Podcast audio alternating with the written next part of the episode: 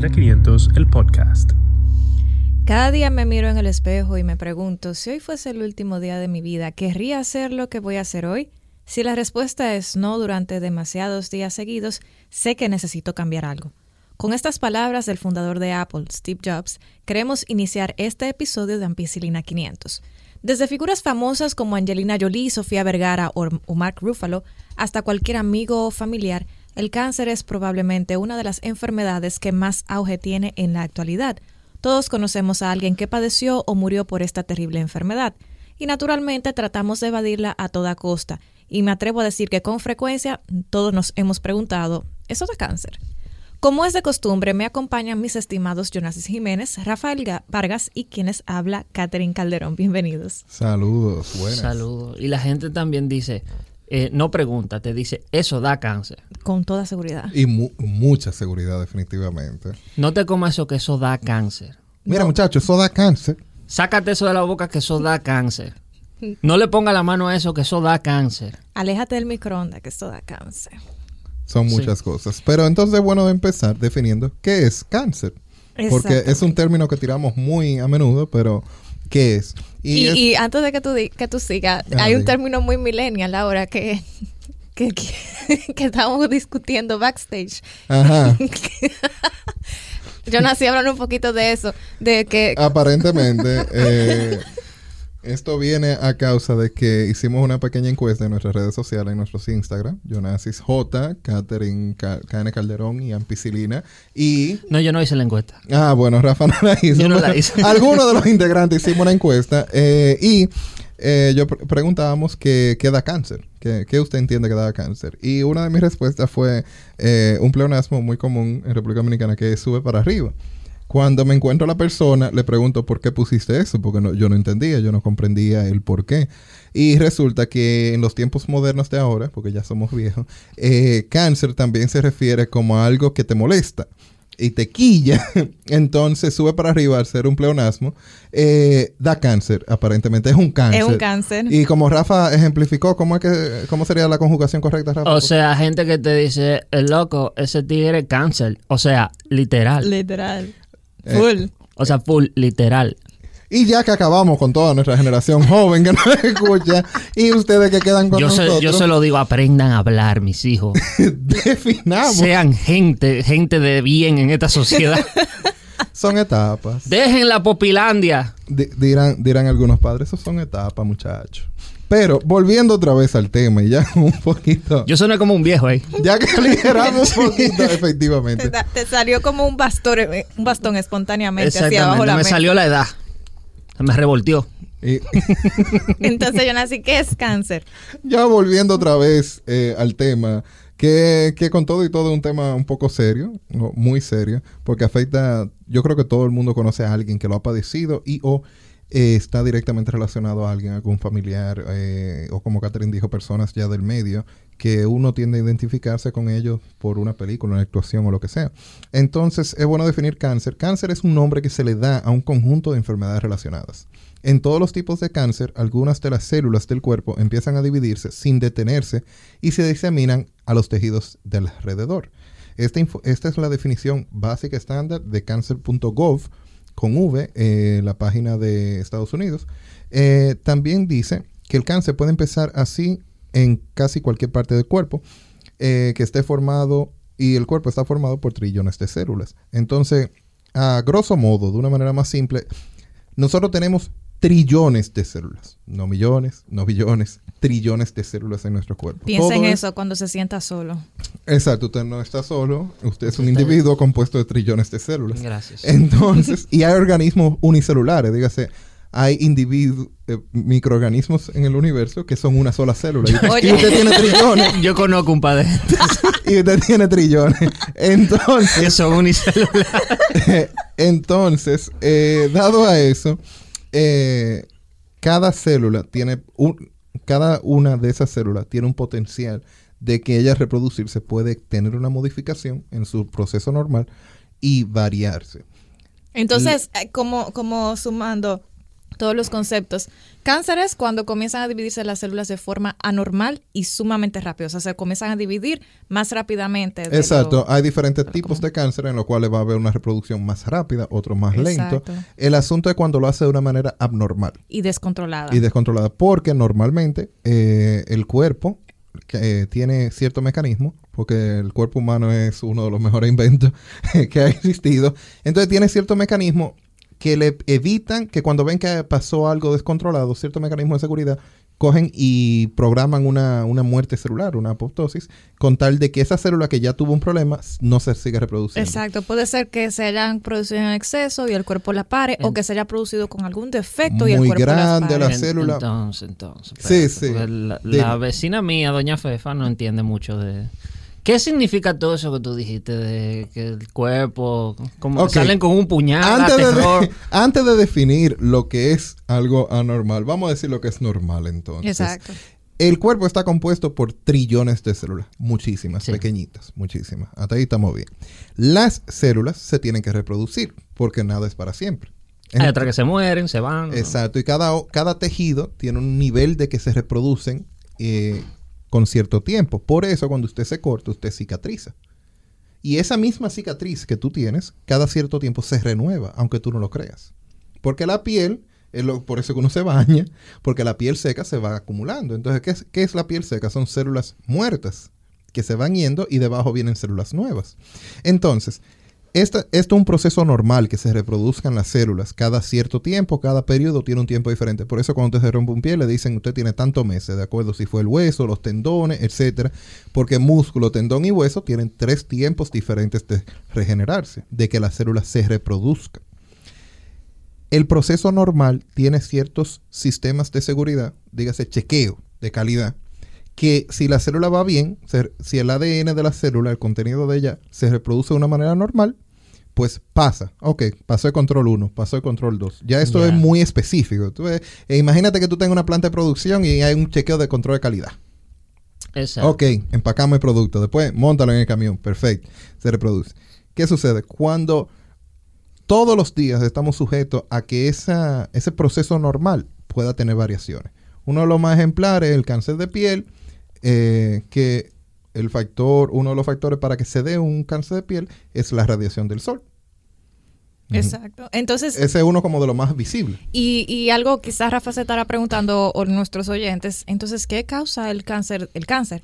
Como decía Jonasis, el- las células van creciendo de forma normal, tienen puntos de chequeos y hay un trigger, hay un desencadenante que en dependencia del tipo de cáncer va a ser muy diferente. No hay uno solo, sino que hay varios. Exacto. Entonces, lo que hace ese, por ejemplo, en el cáncer de pulmón, el trigger, usualmente el desencadenante, en muchos casos suele ser el tabaco, el humo Exacto. de tabaco. Entonces, cuando los componentes cancerígenos que se encuentran en el humo de tabaco se ponen en contacto con las células del pulmón, la alocan.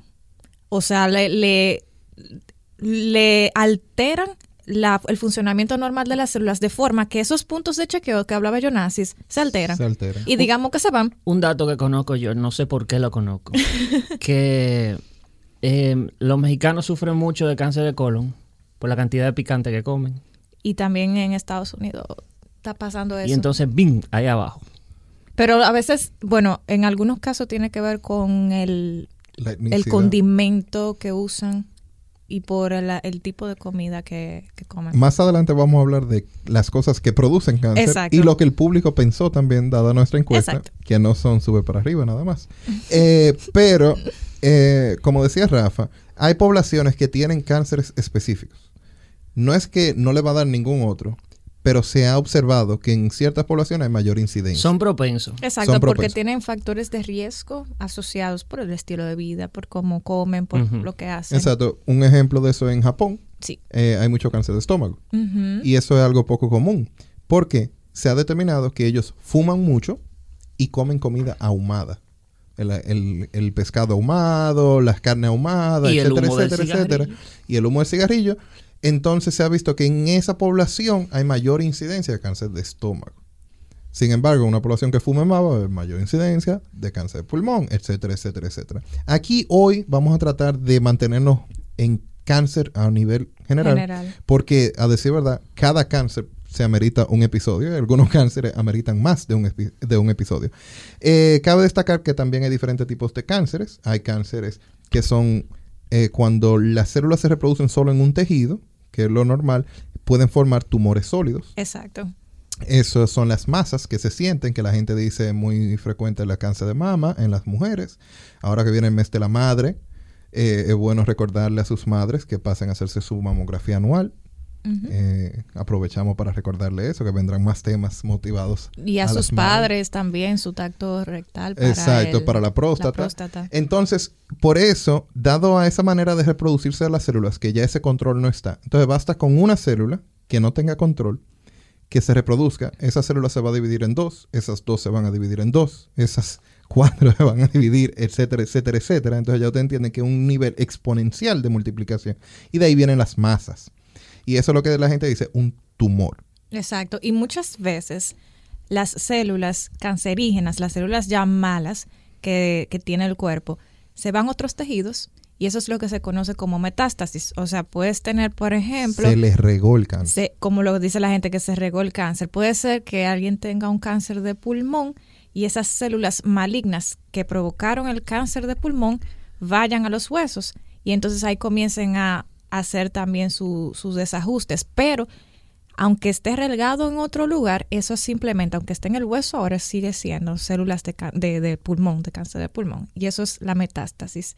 Entonces, esa es una de las consecuencias más graves que puede tener una persona y por eso es que para muchos cánceres existen controles tempranos que se pueden hacer para prevenir que vaya avanzando, porque el cáncer tampoco avanza de un día para otro, se necesitan meses o años, en dependencia de la agresividad. Y por eso muchas veces se insiste en hacer los controles de cáncer de mama, de eh, perdón, el control de la mamografía para el cáncer de mama, se hacen los tactos rectales para el cáncer de próstata, se hace para colon. Exacto, se hacen eh, el Papa Nicolau para el cáncer cervical, entre otros. Entonces, como ya dijimos, hay un sistema normal, ¿verdad? De reproducción normal que las células se van cambiando cada cierto tiempo. ¿Qué es el cáncer? Cuando ese proceso no se da. Cuando se reproducen de una manera descontrolada y que no cumple esos chequeos. ¿Qué sucede? Cada célula tiene contenido genético, ¿verdad? Lo que dicen la herencia, etcétera, etcétera, ciertos factores. Esa célula que ahora se está reproduciendo de manera normal, se está reproduciendo con su contenido anormal también. Entonces ya ella no respeta lo que tu cuerpo respetaba anteriormente. Y eso es uno de los problemas de por qué a veces es difícil de tratar el cáncer y por qué, se, por qué crece tanto, porque nuestro cuerpo no es capaz de combatirlo directamente. Exacto. Todos los días estamos, sufrimos este, eh, perdón, este tipo de mutaciones y nuestro cuerpo lo mantiene en check. Manda normalmente a esa célula a morirse. Es la manera más simple de decirlo. Entonces le dice, no, tú no, tú estás mala, muérete. Eh, Sistema comunista. sí, porque que no hay elección. Te veo peligrosa, sálteme de ahí.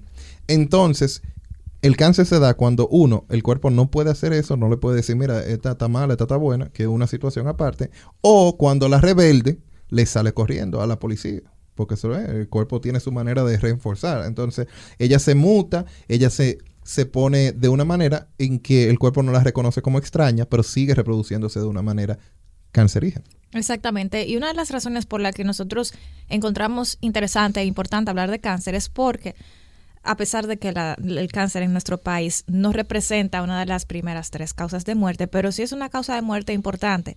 En República Dominicana, los hombres, por ejemplo, hubo en el 2017 3.600 muertes de cáncer por mujeres y 4.600 muertes de hombres. Y estos son estadísticas oficiales. Puede ser que haya un poquito de subregistro, o sea, que no se registre en realidad lo que está sucediendo. En los hombres, la mayoría de los cánceres fueron de próstata y ocasionaron la muerte. Y en las mujeres, de mama y de cáncer cérvico uterino. Una eh, tendencia interesante que se está viendo con el tiempo, sobre todo en países desarrollados, es que hombres y mujeres ya están teniendo más o menos los mismos factores de riesgo. Antes el hombre era que ganaba un poco más de peso, que comía peor, eh, que fumaba más, pero la mujer ya lo está alcanzando y por eso es que se ha visto que la incidencia de cánceres como de pulmón, que eran básicamente de hombres en el pasado, están pasando a mujeres también.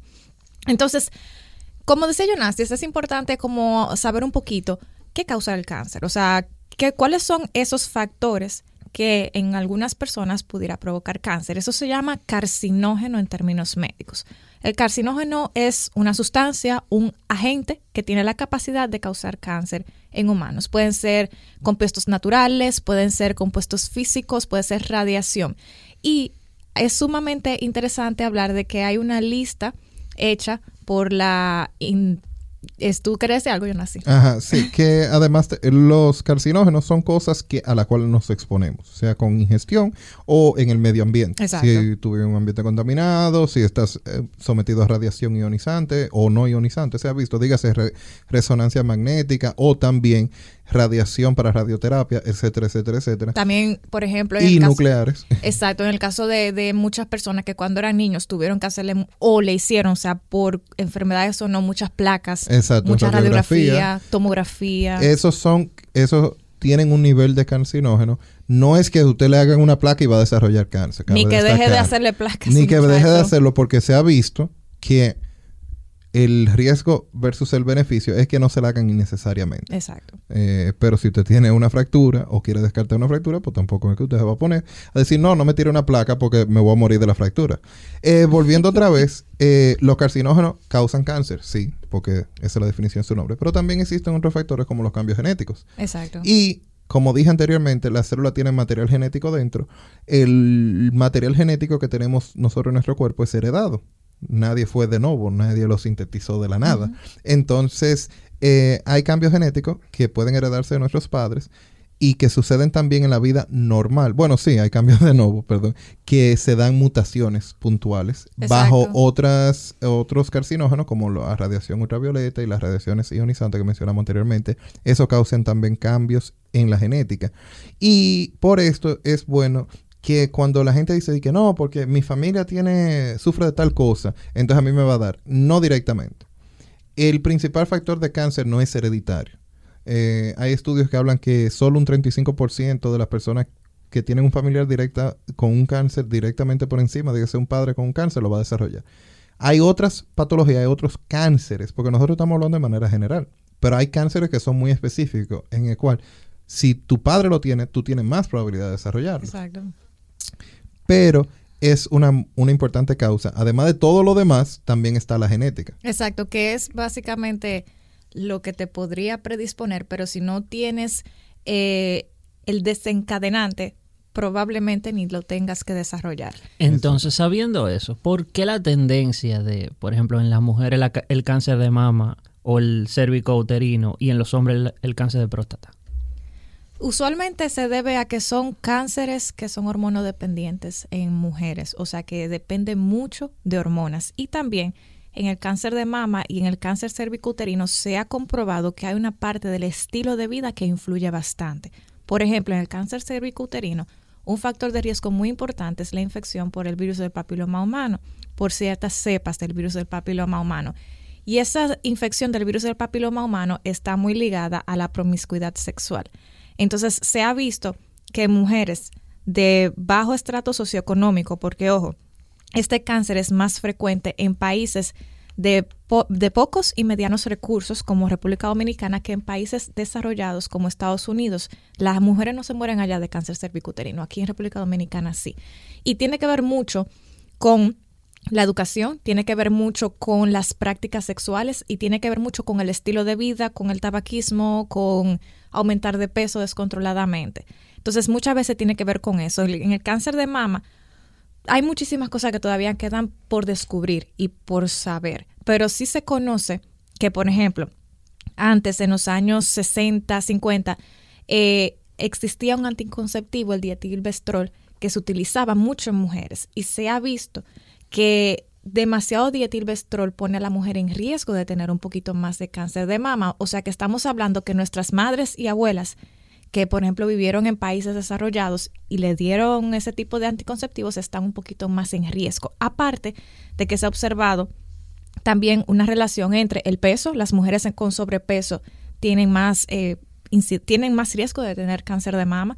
Se ha observado que las mujeres que fuman, que toman mucho alcohol, más de dos bebidas al día, eh, tienen un poquito más de riesgo y también mujeres que ya están entrando a la menopausia o en la menopausia que le ponen terapias sustitutivas con estrógenos que también están un poquito más de riesgo de desarrollar cáncer de mama. O sea que tienes el factor genético porque obviamente como mujer producimos hormonas, pero también tienes mucho del factor medioambiental y del estilo de vida que afecta. Y ojo, mira, lo del estilo de vida es sumamente importante porque hay enfermedades, sobre todo el cáncer, que obedecen mucho a cambios del estilo de vida que son muy propios de la industrialización. Nos volvemos un poquito más vagos, no quedamos a hacer ejercicio, comemos peor, eh, nos sometemos a algunas exposiciones que quizás antes no teníamos y eso yo creo que nos pone un poquito más en riesgo. Eh, y en el caso de los hombres sucede algo muy interesante y es que eh, la próstata con el tiempo se va a agrandar, eso es normal. Por eso la mayoría de nuestros abuelitos y padres sufren de algo que se llama hiperplasia prostática benigna y lo hace ir mucho al baño, le da mucha incomodidad al orinar. ¿Qué pasa? Los hombres de por sí no les gusta ir al médico. Como que son un poquito reacios y menos para que le entren un dedito. Y el procedimiento es algo que tiene que vencer. Eh, algo que hablábamos anteriormente es un asunto de educación también hay que entender los beneficios y los lo contras. Hay que meterse su dedito. Eh, hay que realizar el procedimiento. Entonces. es una forma muy, muy fina de decir. Exacto. Es un procedimiento indicado porque los 50 años de vida, ya como llevamos ahora, que la media de, de el promedio de vida va aumentando con, a medida que vamos industrializándonos y avanzando en todo, en la ciencia y en todo. 50 años se está aproximando a todavía no ser el final de la vida. Exacto. dos tercios de la vida. Entonces, si a los 50 años tú puedes realizarte un procedimiento que aunque hay que reconocer que va a ser incómodo, te puede alargar la vida. Entonces hay que tomar en consideración esos beneficios. Eh, volviendo otra vez a lo de los temas de, de herencia, es como dice Rafa, las mujeres se ha visto un vínculo entre que si tu madre tiene cáncer de mama, hay una probabilidad de que usted lo tenga como hija. Eh, es bueno recalcar que aún la mejor evidencia establece que es solo de 5 a 10% de seguridad con que tú lo vayas a desarrollar. Por factores hereditarios, cabe destacar. Eh, igual que con el cáncer de, próstata, 5 a 10% también que sea hereditario. ¿Qué quiere decir esto?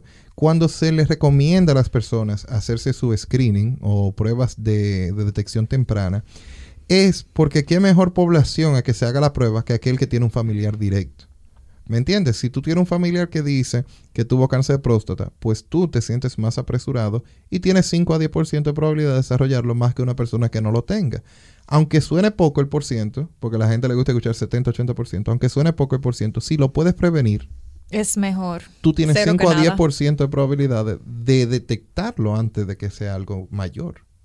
Entonces, por eso es que se le hace tanto hincapié que si uno tiene un familiar de primera línea que tenga una condición eh, como esas, entonces que se haga una detección temprana y que vive arriba de eso, se haga todos sus chequeos, porque no es porque tú lo vas a desarrollar seguro, no, sino que como ya se sabe que tienes una pequeña predisposición por encima de la población normal, entonces aprovecha y hazlo a tiempo. Exacto, entonces algo importante del cáncer de próstata que preguntaba Rafa, obviamente son los factores de riesgo como la dieta, obesidad, fumar, exposiciones a ciertos químicos. Y también te mencionaba lo de la hiperplasia, porque aunque no es un factor de riesgo, se parece un poquito en algunas manifestaciones físicas a algo que se llama prostatitis, que es cuando la próstata se inflama, pero es usualmente por alguna infección.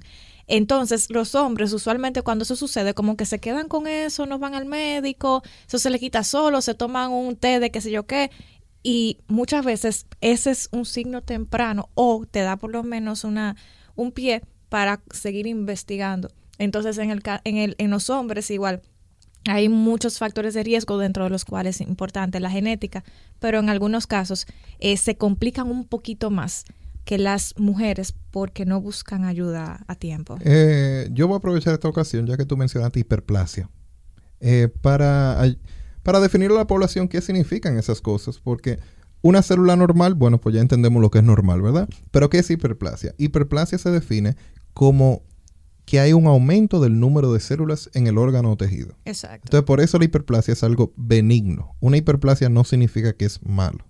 Porque hay personas que todos somos culpables de que no hacen cualquier estudio y queremos leerlo y interpretarlo como si fuéramos los médicos. Dice, ¿verdad? ah, ese le dio un tumor, un cáncer benigno. Entonces- Dice- la gente dice, le dio un cáncer benigno. Por alguna otra razón, eh, Disparate. al mismo Rafa le pueden hacer una biopsia, lee, lee el resultado y quiere interpretarlo y dice que no, yo tengo una hiperplasia, espérate, eso a mí hay que sacármelo. ¿Qué ahora". es eso, criatura? Entonces, una hiperplasia lo que significa es que del tejido normal hay más células, pero son normales las células. Entonces puede estar un poco grande, que en el caso de la próstata es tanto así que es normal que se llama hiperplasia eh, prostática benigna. Ahora, ¿dónde viene el, el asterisco? Eh, lo importante es una displasia. En la displasia, usted tiene muchas células, ¿verdad? Porque es el sistema de progresión de normal a hiperplásico, hay muchas células. Y después, donde hay muchas células, es más fácil que una de esas, muchas, entonces se transforme a mala, a maligna. Pase al lado oscuro. Exacto. Exactamente. Entonces, en la displasia es que está el peligro. Por eso hay, hay cánceres displásicos. Por eso se, el, el cáncer de cervix se, eh, se diagnostica en displasia intracervical eh, y tiene una gradación. De acuerdo a qué tan grave es la displasia, es que se le va a adecuar el tratamiento y la observación. Entonces, ¿qué pasa después de displasia? Después de que hay una displasia, que ya tú tienes muchas células y entre esas células hay unas cuantas que, Que son, diferentes, raras. que están medias raras, entonces ahí es que uno desarrolla cáncer. Porque cáncer viene a desarrollarse cuando ya ese tejido no se limita. Porque mientras haya displasia todavía está en un solo lugar. ¿Tú entiendes? Eh, ¿Me entiendes? sí, sí, sí. Eh, como en un cubo, vamos a hacer en un cuadro, está, está en una cerca, tiene una empalizada. Entonces, cáncer ya es cuando ella, esas células anormales comienzan a salir de ahí. Rompen la empalizada y dicen, yo me Exacto. voy de aquí. Exactamente. Entonces de ahí empieza a invadir y después de ahí entonces pueden montarse en unas vías que hay, que son el sistema linfático, que son la, la vía circulatoria, por donde pasa la sangre, etcétera, etcétera. Y entonces se montan en esas vías como si fueran terrenos y van y se depositan a otros lugares. Entonces ahí es que uno oye la metástasis. ¿Qué fue lo que- qué es una metástasis? Sí, la persona tenía un cáncer de mama, ahí mismo están los ganglios linfáticos, de ahí migró a los pulmones, migró al cerebro, migró a otros lugares. Por eso una persona con cáncer de próstata puede tener cáncer en los pulmones. No es que el cáncer está conectado, no, no, no. Sino que se montó ahí y cayó allá en La Vega. Exacto. O en Santo Domingo. Entonces, por eso es lo importante de las pruebas de, de- de- de temprana detección. Porque cuando un cáncer ya ha hecho metástasis, es muy difícil tratarlo. Porque muchos de los tratamientos que nosotros tenemos, por ejemplo, la radioterapia, es muy concentrada. Es un rayo de radiación a un lugar específico. Espe- muchas veces a órganos sólidos. Ya cuando se riega, yo no te puedo dar radiación al cuerpo entero. Entonces la quimio, es verdad, la quimio está en la sangre. Pero cuando esa célula salió de donde estaba, de donde salió ese cáncer original, y ya está en otro órgano, tú también estás matando la te- el tejido normal del otro Exacto, órgano. que no respeta las, las terapias para el cáncer, no respetan muchas veces. Digo, ahora vienen los monoclonales que tratan de, de paliar un poquito ese efecto, pero son costosos y todavía eh, necesitamos un poquito más de tiempo. Pero las terapias tradicionales, quimio, radio, usualmente matan células buenas y matan células malas. Por, Por eso, que la gente se, se pone tan mal. Exacto, por eso la quimio es como una enfermedad para... Es como, es como, que, te, como que te metan una enfermedad en el cuerpo. Eh, Porque eh, la gente se pone a vomitar, se pone, no sé qué, se pone mal. el asunto se es pone- tratar de... Sí, porque cuando tú te pones a analizar los efectos secundarios de la quimioterapia, tú te das... eh, una manera de explicarlo más fácil es que ella mata las células de alta replicación. Entonces, por eso te da vómito. Las, el- las células que cubren nuestro tra- tracto gastrointestinal son de alta replicación. O sea, que se a cada rato se cambian y se cambian y van cambiando a cada rato. Por eso uno a veces se toma algo caliente y, y ya en la tarde tú no sientes ninguna herida ni nada en, el tu esófago ni en tu O cuando te quema el, el cielo de la el boca. cielo de la boca Que al otro día tú estás y al otro nítido. día está normal. Te cortas la lengua, eh, te muerde la lengua y, lo- y de una vez deja de sangrar y cicatriza de una vez. Entonces son tejidos de alta replicación. Y esos son los primeros que dan los síntomas de, de quimioterapia. Porque ¿qué es lo que está tratando la quimioterapia? Es frenar esa replicación. Para que esas células cancerígenas entonces no se sigan reproduciendo. Exacto. Entonces, otro de los cambios que Jonasis eh, iba a mencionar era la metaplasia, que es el próximo que sigue. O sea, tenemos un tejido normal, tenemos eh, la displasia, tenemos metaplasia, que es cuando la célula, digamos que se cambia, cambia el tejido a uno muy parecido al que hay en la proximidad. O sea, yo soy célula del estómago y por factores externos, por ejemplo, en el caso del alcoholismo o en el caso del tabaquismo, yo me cambio y como forma de yo proteger el estómago me voy a cambiar a un epitelio parecido o a un tipo de célula parecida al que hay en el esófago, que está cerca. Eh, o a veces sucede lo contrario, por ejemplo, en el esófago de Barrett. Cuando, por ejemplo, la gente que tiene gastritis, que no está controlada, tú sabes que el ácido como que sube.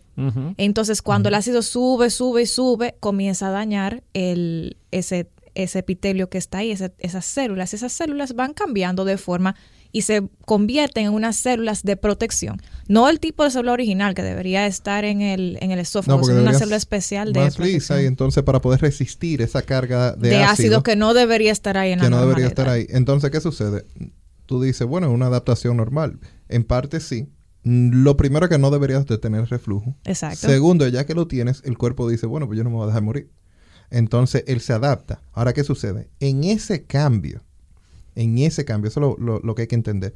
El cuerpo de uno se tiene que replicar normalmente.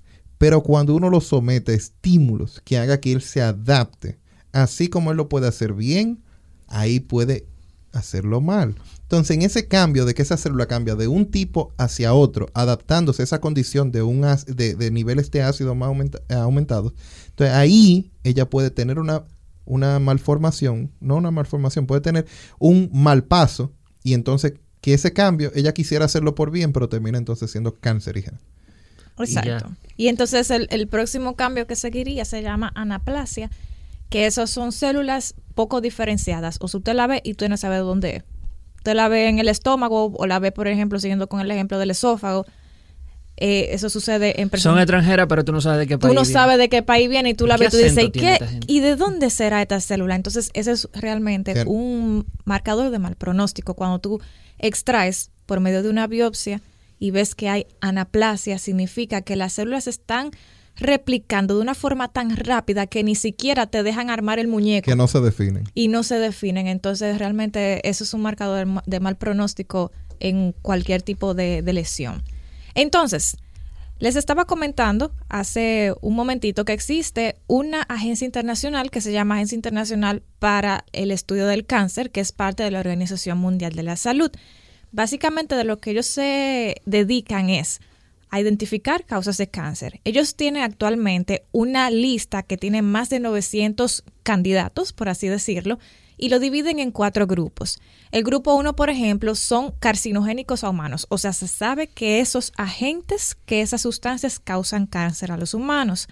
Tienen otro grupo, grupo 2A, que son carcinogénicos probables para los humanos. Pues, probables sí, el 2B son los posibles, el 3 son que no se pueden clasificar y el 4 que son probablemente no sean carcinogénicos para los humanos. Y vamos a entrar un poquito en lo que la gente preguntó. A mí me, dieron muchísimas respuestas. Me dijeron que estar vivo, que respirar, eh, me dijeron eh, hacerse rolo, ir al salón, el refresco rojo, la moringa, los sazones. El, el pan quemado, me dijeron a mí.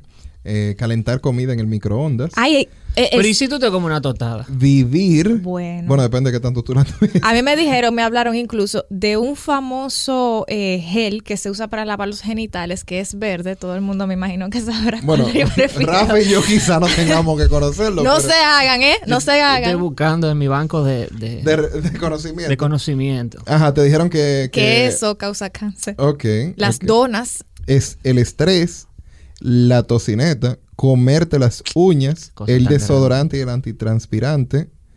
Eh, Espérate, comerse las uñas. Comerse, eso eh, conste, estamos compartiendo opiniones porque a los que nos siguen en nuestras redes, como dijimos anteriormente, hicimos una pequeña encuesta para saber qué opinaban. Los nervios dan cáncer. Nuestros seguidores. sí, porque el estrés. Entonces, eh, con tal, eh, ha sido una nueva dinámica que hemos querido implementar con tal de darle un poquito de integración a nuestro público. Exacto. Entonces, quisimos saber qué ustedes opinaban sobre cosas que dan cáncer para poder desglosarla acá.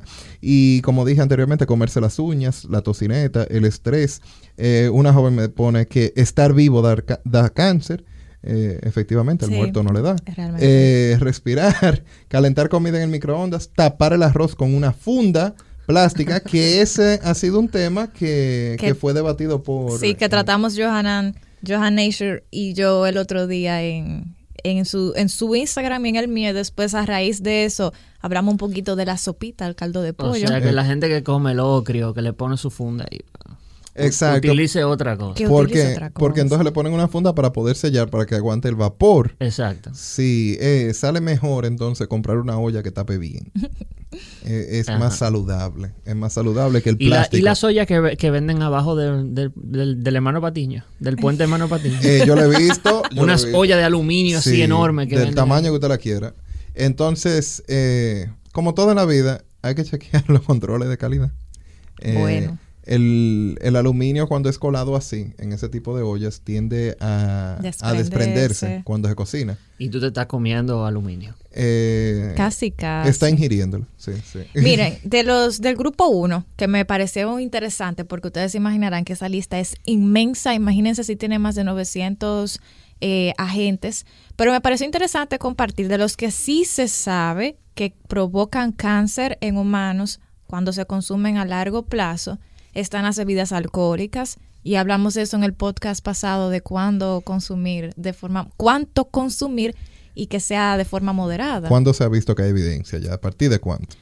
Se ha visto que hay evidencia a partir de, lo- de los parámetros que hablamos en, la, en el podcast pasado, que serían más de dos. usted a ese podcast. No, exacto, exacto. porque eso, otra vez. eso es lo que estoy... Si quieren saber sobre consumo de alcohol y no lo han escuchado, tenemos un podcast Suscríbete. Ah, tenemos un podcast específico para ello, pero lo que se ha determinado es que un consumo normal por debajo de moderado, dígase una o dos bebidas al día, Exacto. bebidas estándares, en el cual allá lo explicamos que es una bebida estándar, eh, no está relacionada con eso, sino con un consumo moderado y elevado, entonces que serían hombres de mayor de tres bebidas al día o más de siete bebidas para mujeres a la semana. Exactamente. Entonces, algo muy interesante y era que en construcciones anteriormente, en los años 70, 80, y todavía eh, persisten algunos edificios, era el uso de asbesto, eh, que se ha visto y está más que comprobado que causa mesotelioma, que es un cáncer eh, específico de los pulmones. Y es tan tal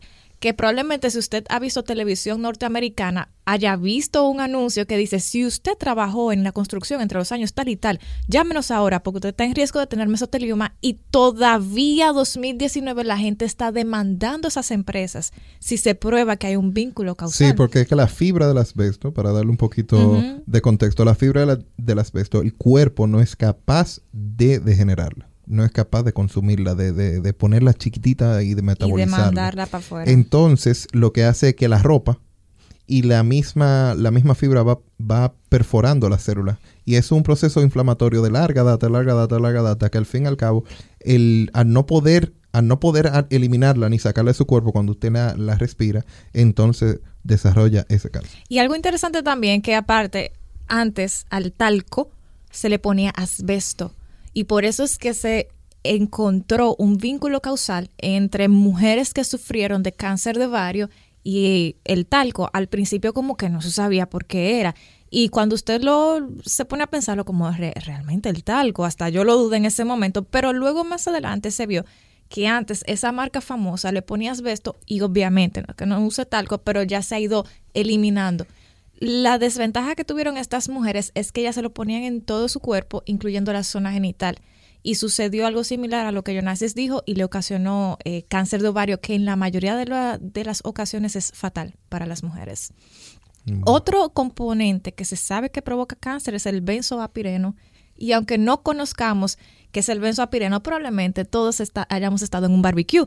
Y lo disfrutamos. Y lo disfrutamos en un El barbecue hecho con carbón vegetal, eh, donde abajo usted le ponga su carboncito, lo encienda, ponga su parrillita arriba, ponga su carnita.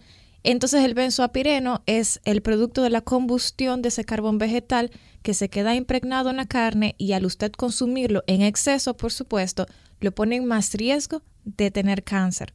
Entonces es muy importante tratar de utilizar otras fuentes, aparte de que todos sabemos de dónde se consigue el carbón espere vegetal. que se haga brasa el carbón. Eh, sí, pero eh, también se ha encontrado en las partes negras, cuando uno cocina, lo que se, lo que se quema. Exacto. Ah. Dígase que no directamente es solo la madera cuando se quema, sino también en los productos. Eh, Es, como un, bi- un byproduct, un biproducto de, de la combustión. Entonces, aunque tú pongas la carne, si se te quemó en lo negro, se ha, se ha encontrado en ciertos productos ese, ese compuesto. El concón quemado, evítelo. Eh, Trata de que no como se el concón no está en contacto directo con la llama, no te sabría Ah, decir. No tengo ese estudio a mano. Pero Eh, eh, es, seguro consumir concón. el benzoalfapireno eh, o alfa El consumo excesivo de concón. Eh, No, no, no, deja eso ahí. Deja ese muchacho quieto. Entonces, eh, se ha visto que sí es una, una partícula, un compuesto químico cancerígeno, pero, pero hasta ahora no hay una guía que diga cuánto comer ni cuánto no comer, sino que uno lo come y sabe que, se, que, que está sometiéndose a ese riesgo, pero tampoco hay un guideline que te diga a ti no o tanta libra o tantas veces de exposición. Exacto. También otro conocido carcinógeno es el carbón, sobre todo de la combustión de casas. Hay todavía muchos hogares, sobre todo hogares que son de bajos recursos en Estados Unidos, que utilizan el carbón para provocar calefacción. Y me gustaría hacer como una mención aparte algunos virus que se sabe que están asociados a presencia de cáncer. Por ejemplo, el virus de Epstein-Barr, que ocasiona mononucleosis, que es una infección viral que pasa bastante rápido. La que enfermedad del beso. la enfermedad Eso del iba a decir. beso. Mm. Gente se pone como amarilla, ¿no? Exacto. Entonces, miren, usualmente esto no Sí. tiene que, que provocarle absolutamente nada más aparte de la mononucleosis y en la mayoría de las personas que están sanas no tiene que pasar de ahí. Pero en personas que tienen, como decía Jonas al principio, ese componente genético presente, el Epstein-Barr podría ser como ese empujoncito para que se desarrolle un tipo de linfoma específico. También el caso de la hepatitis B y la hepatitis C. Sabemos que la hepatitis B se contrae a través de contacto sexual de riesgo con una persona infectada. O sangre o fluido que contengan ADN también. Exactamente. La hepatitis C, como hablamos en, en el episodio de la donación de sangre, eh, fue muy frecuente antes del 1997. Eh, sí, hasta el 96 todo el que donó, no, no pueden donar las personas. eh, Exacto. hasta que se empezó a hacer, a estandarizar la prueba de hepatitis C. Exacto. Y era porque mucha gente que donaba. La, perdón, Sí. para quienes lo están escuchando, la persona que recibió transfusión de sangre entre el 87 y el 96, si no mal recuerdo, no son candidatos a donar sangre. Exacto. Por el riesgo que había en ese momento. De que hayan sido contagiados con hepatitis C porque no pertenecía al, conte- al, al panel normal de, de pruebas. Exacto. Entonces, ¿qué pasa con hepatitis B y hepatitis C? Que pueden poner a una persona en mayor riesgo de tener cirrosis, que se explicó bastante bien en el episodio del alcohol, que es un endurecimiento de una parte del hígado. Algún día haremos el cuento. algún día. bueno, Para que se queden con nosotros ahí. Algún día vamos a ese. Sí, sí. vamos a contarlo todo aquí. mientras tanto pueden volver al episodio del alcohol y retomar este más tarde. Bueno, la cirrosis puede llevar a una persona a tener un riesgo mayor de tener cáncer de hígado. También el virus del herpes humano, el tipo 8, que se transmite por medio de contacto sexual, en la mayoría de las personas sanas no causa absolutamente nada, pero si usted tiene VIH o tiene una condición que debilite en algún momento su sistema inmune, puede ponerlo en riesgo de desarrollar un cáncer que se llama sarcoma de Kaposi, que es muy más o menos frecuente en personas con VIH y de hecho es un definitorio de, de la condición de, SIDA. sí, sí. Entonces, ustedes saben que el virus de la inmunodeficiencia adquirida, el VIH, eh, como decía, los pone en riesgo de tener muchísimas enfermedades que de forma sana y natural no hubiese ocurrido. En este caso, tiene que ver un poquito con el sarcoma de Kaposi. Eh, las personas que tienen VIH y luego desarrollan SIDA pueden desarrollar sarcoma de Kaposi, pueden desarrollar linfoma de cabeza, eh, linfoma también cánceres de cabeza y de cuello y cáncer de ano. Eh, el virus del papiloma humano, también como decíamos al principio, lo pueden poner en riesgo a una persona de contraer cáncer cervical, cáncer de, de ano, cáncer de garganta. Sí, se ha, se ha visto de garganta y cuello, también vinculado, y, y se están estudiando para el pene también. Exactamente. Eh, también es bueno para ayudar a Catherine en ese aspecto. Yo mencionaba antes la luz solar. Eh, no es la luz directamente, sino los rayos de luz ionizante que no vemos del sol. Por eso siempre todo dermatólogo, si usted conoce uno o ha ido a uno, le ha recomendado que use protector solar para ayudar a aligerar esa carga. Nuestras células son, son muy fuertes, nuestra piel es capaz de aguantar muchísimo, pero ¿por qué? ¿Por qué vamos a someternos a ese riesgo agregado de tomar tanto sol de manera innecesaria? Eh, específicamente en las personas que no son de una latitud del Ecuador, eh, se ha visto que, por ejemplo, esas personas que vienen de países del norte o muy sur y vienen al Caribe, eh, como todos dicen, esas gringas, esos gringos que vienen a solearse aquí, se ponen rojo, esas personas tienen más capacidad o están más predispuestos a desarrollar una mutación por sol debido a que su piel es más sensible que nosotros. Porque ya nosotros al vivir en esta, en esta latitud, eh, estamos más acostumbrados a... Nuestra piel ya es un poquito más fuerte en torno a eso. Algo que Catherine mencionaba antes son las hormonas. El morenaje. El, morenaje. Eh, algo que Catherine mencionaba antes son las hormonas también y mencionó el dietilenbistrol. Ese compuesto eh, es algo particular eh, que quería ponerle eh, hincapié, y es que presentaba tanto en la madre como en las niñas, las, eh, los embarazos que fueron sometidos a ese compuesto en, en embarazadas, desarrollaban un cáncer de un cáncer de vagina que es algo poco común y cuando se ve, eh, siempre hay que pensar, como es algo de que los libros le enseñan a uno desde que uno entra a estudiar medicina, es como que cáncer de células claras, trae la vagina protuyendo, es que la mamá fue sometida, eh, la mamá consumía dietilenbistrol. Seguimos con otros ¿Qué casos. consumía? Eh, el compuesto que Catherine mencionó antes, que era un anticonceptivo en dietilbistrol. o dietilbistrol. Entonces seguimos con... Ah, uno muy interesante que pone la misma Organización Mundial de la Salud es el tabaco. Pero el tabaco, tú, te dirán, ay, claro que sí, eso lo se sabe. Pero obvio. el obvio microbio. O sea, literal.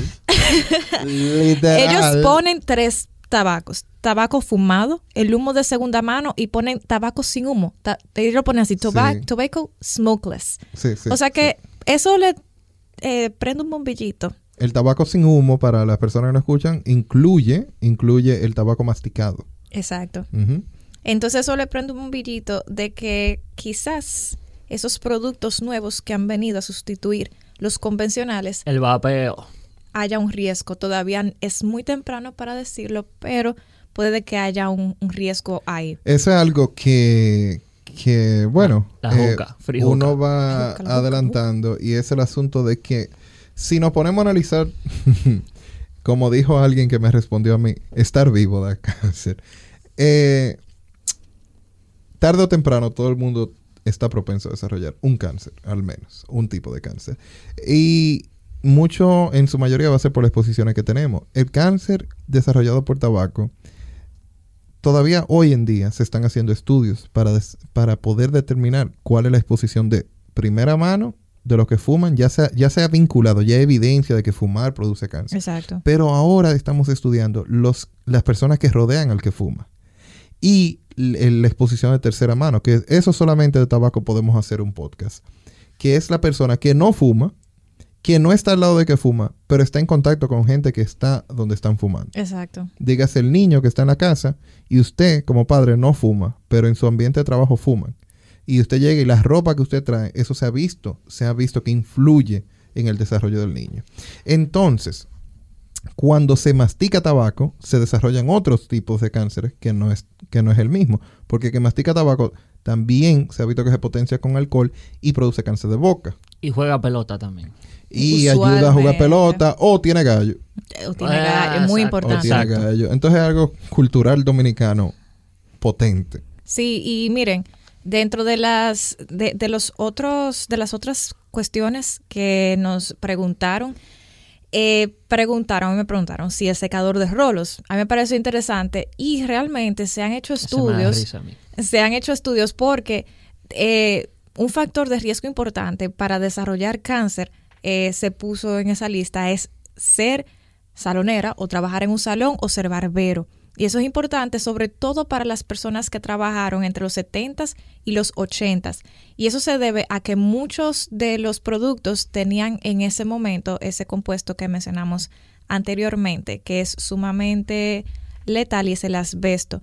Y lo que se recomienda es que como todavía la evidencia no es concluyente si puede causar cáncer, porque se ha visto como un aumento de cáncer sobre todo de vejiga, es se les recomienda a las personas que vayan a aplicar, productos químicos que siempre utilicen protección, que utilicen guantes, porque en muchas ocasiones estar en contacto con esos productos químicos de forma constante provoca algunos cambios en la piel, a veces se absorben que obviamente no van a ser los deseados. También preguntaron si los tintes causan cáncer. Y miren, déjenme decirle que en una clase usamos un estudio que me parece súper interesante, donde se encontraba una asociación entre el uso de tintes o alisado o desrizado y la aparición de cáncer. Pero en ese momento en la clase lo que queríamos era analizar un poquito de cómo se hizo el estudio, porque cuando ellos estaban midiendo el riesgo, pusieron eh, el uso de tintes o de alisado o de rizado era como haber utilizado, aunque sea una vez en su vida, tinte alisado o de rizado. Y entonces luego eso se cruzó con el riesgo o con la aparición más bien de cáncer. Entonces, en ese momento como que criticábamos un poquito la, la metodología porque, o sea, cualquier mujer en República Dominicana, bueno, ahora hay menos porque nos estamos dejando el pelo natural, pero las mujeres en República Dominicana, por ejemplo, utilizan muchos productos químicos y la mayoría por lo menos una vez en su vida lo han hecho. Entonces tú me vas a decir que esa misma mujer que utilizó una sola vez es igual que una mujer que lo haya utilizado toda su vida. No puede ser. Entonces, en ese estudio se encontró evidencia de que sí había, pero la evidencia hasta el momento no es concluyente. Todo depende del tipo de químicos que se utilice, la frecuencia y la dosis, pero por lo menos por ahora son seguros para su uso. Ya, dar pelucazo tiene su consecuencia. Dar pelucazo eh, Entonces, podría tener. Si tú te dedicas en algún momento a ser salonero, tú sabes, porque uno no sabe, uno está aquí. hay que aprender de todo. Entonces hay que aprender de todo. Eh, la persona que se pone el tinte no hay evidencia de que le haga daño, que vaya a desarrollar, que vaya a desarrollar cáncer por el tinte. Cáncer de cabello, ¿te imaginas? No de cabello, sería de cabeza o de otra cosa, porque depende de cada compuesto tiene como que más fin a un órgano. Exacto. Pero Rafa, entonces tú le puedes decir a tus clientes o clientas, porque ya hay hombres que se dan tinte, que no hay evidencia de que le vaya a hacer daño. Pero tú te tienes que proteger, como dijo Catherine. Claro. Porque si se ha visto, algunos estudios indican que los peluqueros y los barberos que se exponen con regularidad a grandes cantidades de tintes y compuestos químicos, entonces sí pueden tener una mayor incidencia que aquellos que no. Dime algo, Jonasis, que me preguntaron, y me lo preguntaron bastante por, las, por mi cuenta privada y la cuenta de ampicilina. El desodorante. ¿Causa cáncer? Bueno, los antitranspirantes, que a mí, mira, me lo preguntaron a mí también, que desodorante Me quedo con el grajo por mi eh, salud. Y directamente lo preguntan con cáncer de seno. Sí. Siempre, porque siempre son, bueno, la mayoría de personas, la que me preguntó era una femenina. Porque tan eh, cerca. La respuesta es no. Los mejores estudios realizados hasta el momento no han encontrado ninguna evidencia que relacione las sustancias químicas que generalmente se encuentran en los antitranspirantes y desodorantes con cambios en el tejido mamario. Pero estamos basándonos en la información y los estudios aprobados por la FDA. Asumiendo que los productos que están consumiendo son aprobados por la FDA, no se ha encontrado ningún producto que contenga un químico que esté vinculado con el cáncer de mama. O sea que no hay excusa, póngase su eso, eh, no. Exactamente. Ah, que eso da cáncer, no hay excusa. No hay Cómprese aunque sea un rolón de eso y utilice su... Exactamente. No ande con machete. Sí, porque eh, yo mismo lo he escuchado eso de que mm, porque algunas personas prefieren antitranspirante. Eh, yo prefiero antitranspirante. Para, no, sudar. exacto, exacto. Eh, y entonces, al, uno de los comentarios que yo he escuchado, que he escuchado, es como que eso da cáncer. Y eso te bloquea. Y eso te tapa, entonces eso te da cáncer, te da problemas. Yo como persona que trata de creer en la ciencia, no descarto que yo pueda desarrollar alguna patología después en el futuro por la exposición prolongada, porque eso hay que, eso hay que reconocerlo. Ahora bien, no hay evidencia de que cause Hasta cáncer. Ahora la mejor evidencia es que no, hay, causa cáncer. No causa cáncer. Algo interesante que me preguntaron y es eh, por la televisión, el microondas, el celular. ¿Causan cáncer? Déjenme decirles que esa pregunta viene de hace mucho tiempo y se han realizado muchos estudios Y de hecho se hizo un estudio casos y controles donde se comparó personas que habían desarrollado cáncer de cerebro con personas que no habían desarrollado cáncer de cerebro, pero que los dos, los dos grupos, tenían artículos electrónicos en la casa. Se miró hacia atrás en el tiempo y se trató de comparar el riesgo de, De desarrollar cáncer. Y se, de- eh, se encontró que no, realmente que no hay una relación causal, no hay una asociación entre utilizar aparatos electrónicos, microondas, eh, televisión, celular, computadoras y desarrollar cáncer de cerebro. No hay evidencia aún, aún. Aún, exacto, Pero, todavía. como hemos dicho, todos los días va progresando la tecnología y el cáncer es algo que hay que estudiarlo de larga data. Aún no sabemos los efectos completos de cosas tan básicas como el tabaco. Entonces, ahora con nuestro con la nueva modalidad de tabaco que son los vapes y etcétera y las sales de tabaco, todavía esos efectos secundarios Sales no se de tabaco. Sí, sales de nicotina, sales de nicotina Ya. es lo que contiene. Entonces, eh, ¿y el azúcar? Produce cáncer. Ay, el azúcar, es verdad, porque eso lo dice mucho la gente. Ajá, que, que si no- come azúcar le va a dar cáncer. Y, y que personas que tienen cáncer que no comen nada de azúcar para no alimentar el cáncer. para no alimentar el cáncer. Entonces realmente no, no está, no hay evidencia de que el azúcar produce cáncer. ¿Qué? Oye, qué noticia en primicia aquí, señor. Lo escuchó Pero- primero en ampicilina. Pero, porque todo tiene un pero en la vida.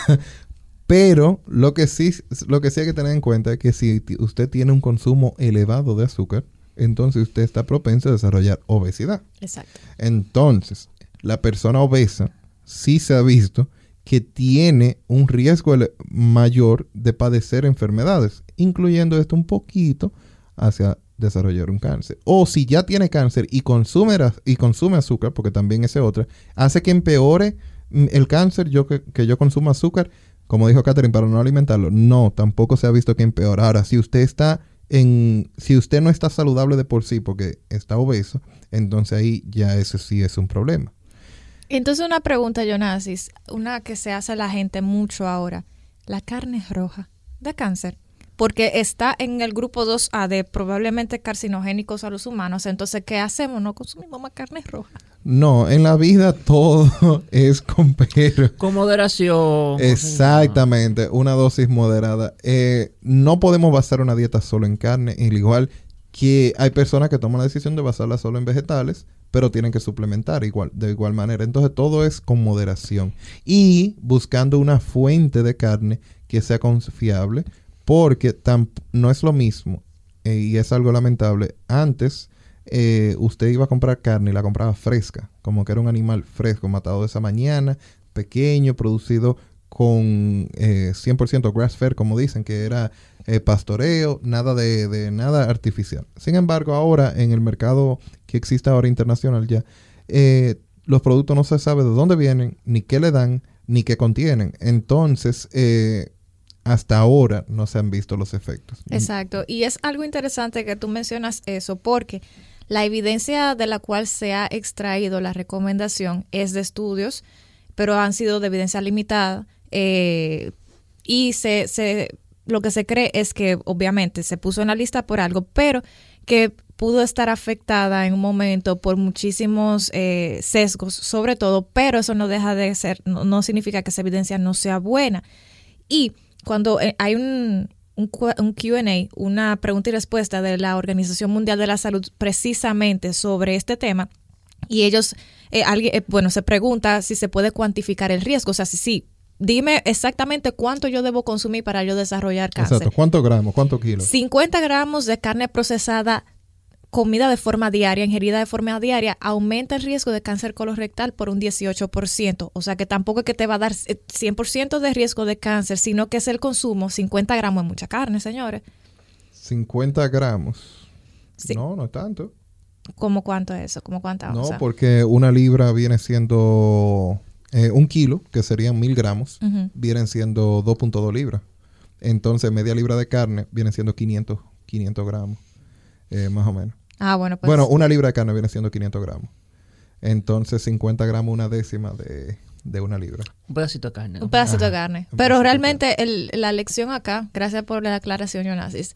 La lección acá es que primero es son 50 gramos, hay que consumir carne que tiene que ser de forma diaria y que el riesgo aumenta un 18%. Pero eso está vinculado a carnes en general o a carnes rojas. Carnes procesadas y que sean rojas. Ah, ok. carnes rojas. Eh, y eh, viene de, de, como les dije, de algunos estudios observacionales que se han visto a lo largo del tiempo. Eh, a mí me gusta, me gustó mucho este tema, me, me encanta hablarlo. Lamentablemente uno siempre se maneja con el tiempo un poco limitado, eh, más por el asunto de que a veces es tanta evidencia, tantas cosas que uno quisiera hablar que no le, no le da el tiempo de todo. Eh, Amigos, yo quiero agradecerles a todos por dedicarnos el tiempo para escucharnos. Si usted ha llegado hasta acá, muchas, muchas gracias. Si te gustó este episodio, por favor compártelo con tus amigos, con tus familiares, con tu perro, con tu gato, con tu novio. Eh, y si no, dinos por favor cómo mejorar. Danos feedback y síguenos en nuestras redes sociales. Recuerda que en Instagram y Twitter nos puedes seguir como arroba ampicilina500, en Facebook como www.facebook.com slash ampicilina500, en YouTube como ampicilina500 y en nuestra web www.ampicilina500.com. Muchas gracias y hasta pronto.